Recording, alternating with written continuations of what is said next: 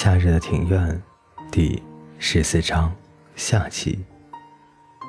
那天晚上我失眠了，我一整个晚上都面向窗口，却老是觉得往事历历在目。老爷的家被公寓大楼挡住了，不知道那间房子的灯是否开着，是不是还有人在那里？我仿佛看到房间里没有开灯，却开着电视，而老爷爷则背对着我，在跳动的蓝光下静静地洗着葡萄。我用很小的声音说：“我在这里呀。”说完，我突然觉得，在我心底里的那个黑洞，好像有块地方被补了起来。于是，我又说了几次：“我在这里哟。”远处传来了放烟花的声音，在暗暗的空中，只闻声响，不见烟火。一个，两个，然后在不知不觉间，我睡着了。隔天，老爷家的纱窗被拆掉了，玻璃窗户则开得大大的。从打开的门窗往里看去，可以看到一个小神丑、白菊花，以及一个让房子变得有点局促的棺材。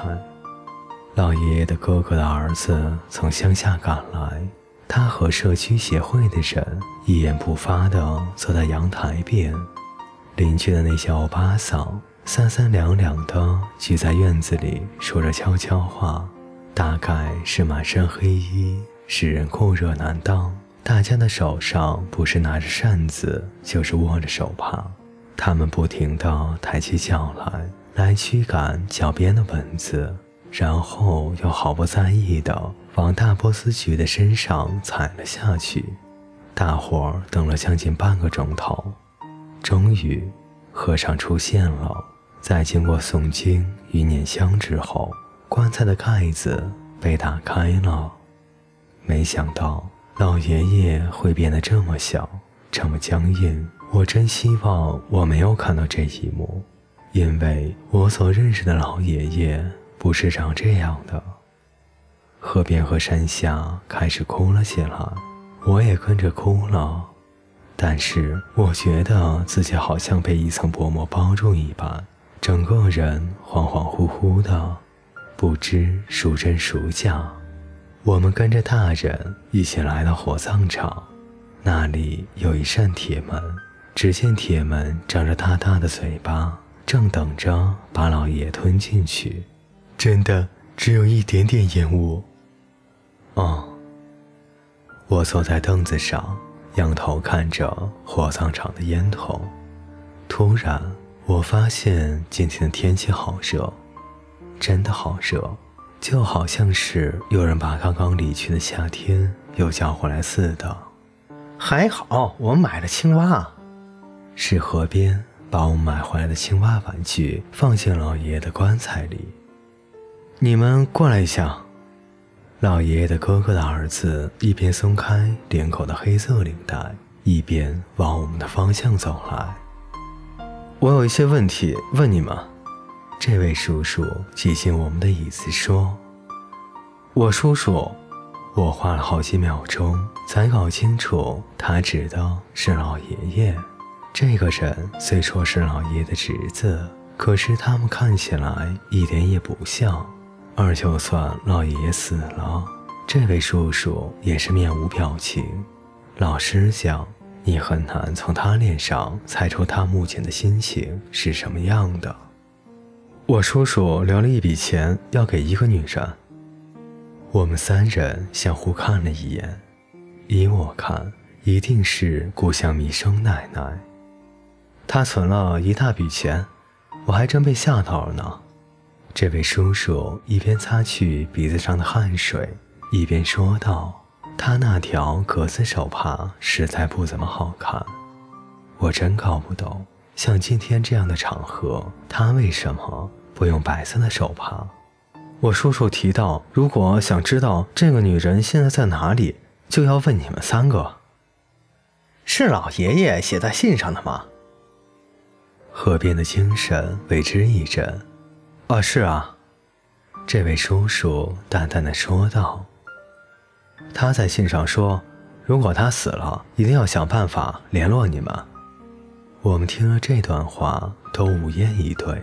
隔了一会儿，河边用鼻音发声：“都是我不好，都是因为我说想看死人的样子才……不要哭好吗？”我抬头看着烟头，如果是老爷爷，他也一定会这么说的。可是河边却径自哭了起来，而且还越哭越激动。他在信上写了你们三个人的名字。一开始我根本没有想到会是你们，也没有想到会是小孩。听我这么一说，叔叔转过头来看我。对。你说的没错，这位叔叔迟疑了一会儿，然后站了起来说：“他一直都没有人陪吧？也怪不得别人，只怪他一向是个我行我素的人。”叔叔丢下这句话以后就离开了。从烟筒口冒出的白烟，在青空中逐渐的看不见了。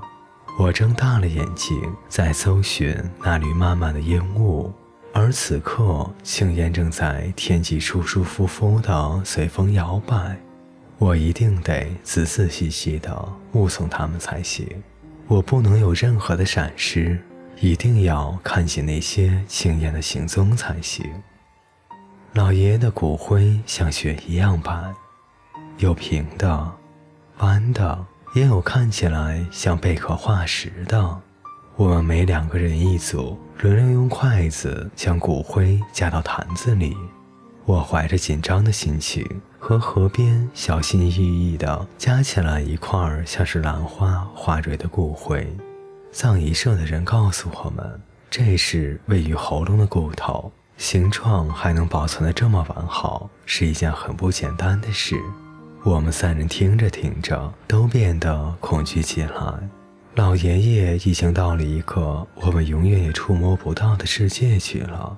我发现，在我刚看到老爷爷的骨灰时，我似乎还在寄望老爷爷能有复活的一天。可是，现在我已经清楚的知道，这是绝不可能的事了。不可思议的是，当我知道这个事实以后，我的心。好静，而且整个人也变得踏实了起来。要是老爷爷能再活得久一点，那我就可以跟他说好多好多的话，甚至也可以把我的烦恼告诉他。我为接下来升学考试感到不安，我到现在都还不知道我以后要做什么。我真希望老爷爷能听听我的这些烦恼。等夏天来了，我们又可以一起吃西瓜，说不定老爷还会为了我们再放一次烟火。等我长大了，我就可以像上次那样一起去喝啤酒。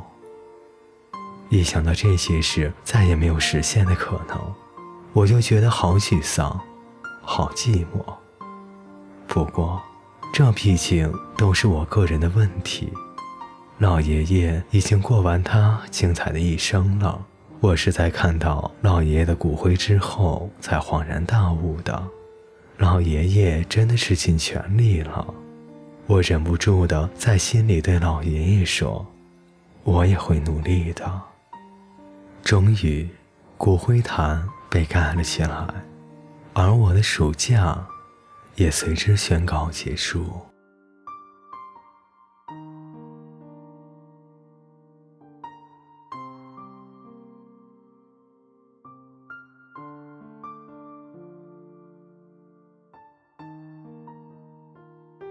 各位听众朋友，本节故事就为您播讲到这里，感谢您的陪伴，我们下节再见。